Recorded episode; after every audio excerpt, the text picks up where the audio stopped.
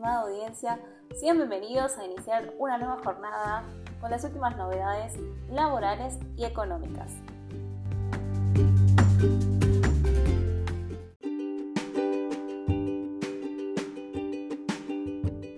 El cepo reforzado no alcanza.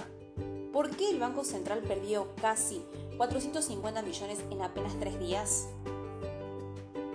El Banco Central vendió 180 millones de dólares en el mercado de cambios y gran parte de esa pérdida de dólares se debió al pago de importaciones de energía, ya que tuvo que desembolsar más de 150 millones de dólares para cubrir compras de ese insumo claves para la economía. Viene de una pérdida de 98 millones de dólares que registró el lunes, por lo que desde que asumió Silvina Batakis como ministra acumula ventas de reserva por 248 millones de dólares. A la vez, ese saldo negativo se suma a las ventas de 190 millones del viernes primero de julio, por lo que la pérdida de los primeros tres días del séptimo mes del año rondan en los 430 millones de dólares. Y así, tal como se viene observando a lo largo de este año, queda en evidencia una vez más que el Banco Central tiene fuertes dificultades para acumular dólares. Pero, ¿cuáles son los motivos de esta situación? Por un lado, inciden los altos precios de energía en una época en la que el consumo a nivel local suele ser alto, como es en el invierno, y Argentina es importador de este recurso. Por otro lado, el Banco Central tiene la problemática que desde la liquidación del campo viene baja. En los tres primeros días del mes, que comenzó el viernes pasado, las empresas del campo liquidaron 372 millones de dólares, de los cuales 82 millones de dólares correspondieron a este martes. Todo indica que las operaciones del campo que prolongarán más de lo habitual este año porque la curva de liquidación de la cosecha se ve aplanada. Así, la expectativa de que el proceso de ingreso de dólares del campo en este 2022 se prolongue hasta agosto o septiembre y el motivo de este es, en parte, la especulación respecto a la posibilidad de una aceleración de la devaluación, pero también incide las demoras en la llegada de granos a los puertos por la escasez de gasoil. El gran inconveniente de esto es que se da en un contexto en el que las importaciones vienen elevadas, en parte por las compras de energía, pero también porque los importadores, este negocio de traer productos del exterior a un dólar más bajo del que tendrán en unos meses. Por eso, el Banco Central tomó a fines de junio una serie de medidas de ajuste del cepo importador que le permitieron ganar algo de tiempo.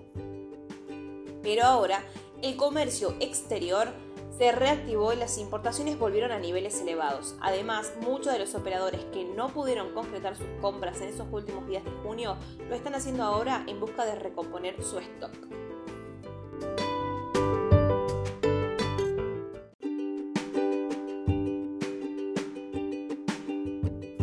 AFIP.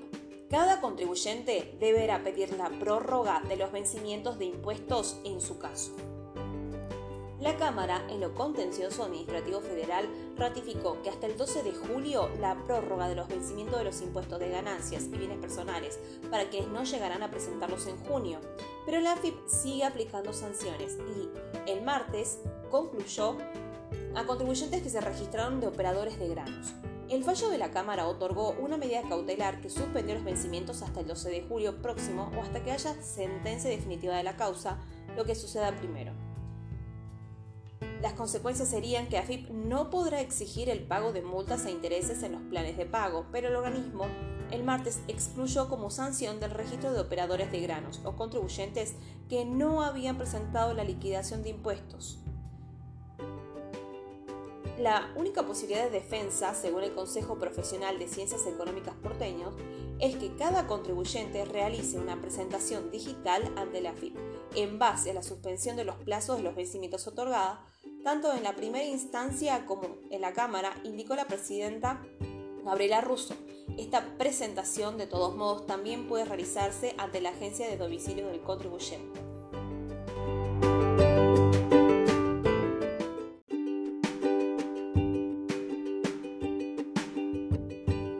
AFIP, ganancias y bienes personales.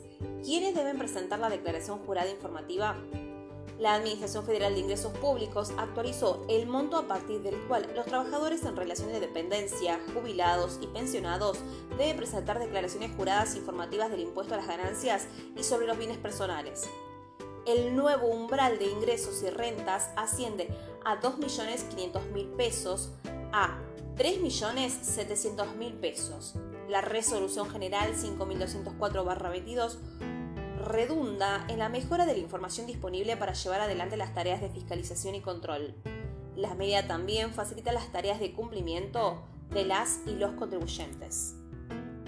La normativa establece la obligación de presentar la declaración jurada informativa para aquellos sujetos que hubiesen obtenido en el año fiscal un determinado importe bruto de ganancias, sean estas grabadas, exentas y, no, y o no alcanzadas.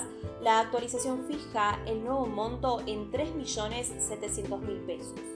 La obligación de presentar la declaración jurada informativa alcanzará así a las personas humanas que hayan tenido ingresos iguales o superiores a dicho umbral.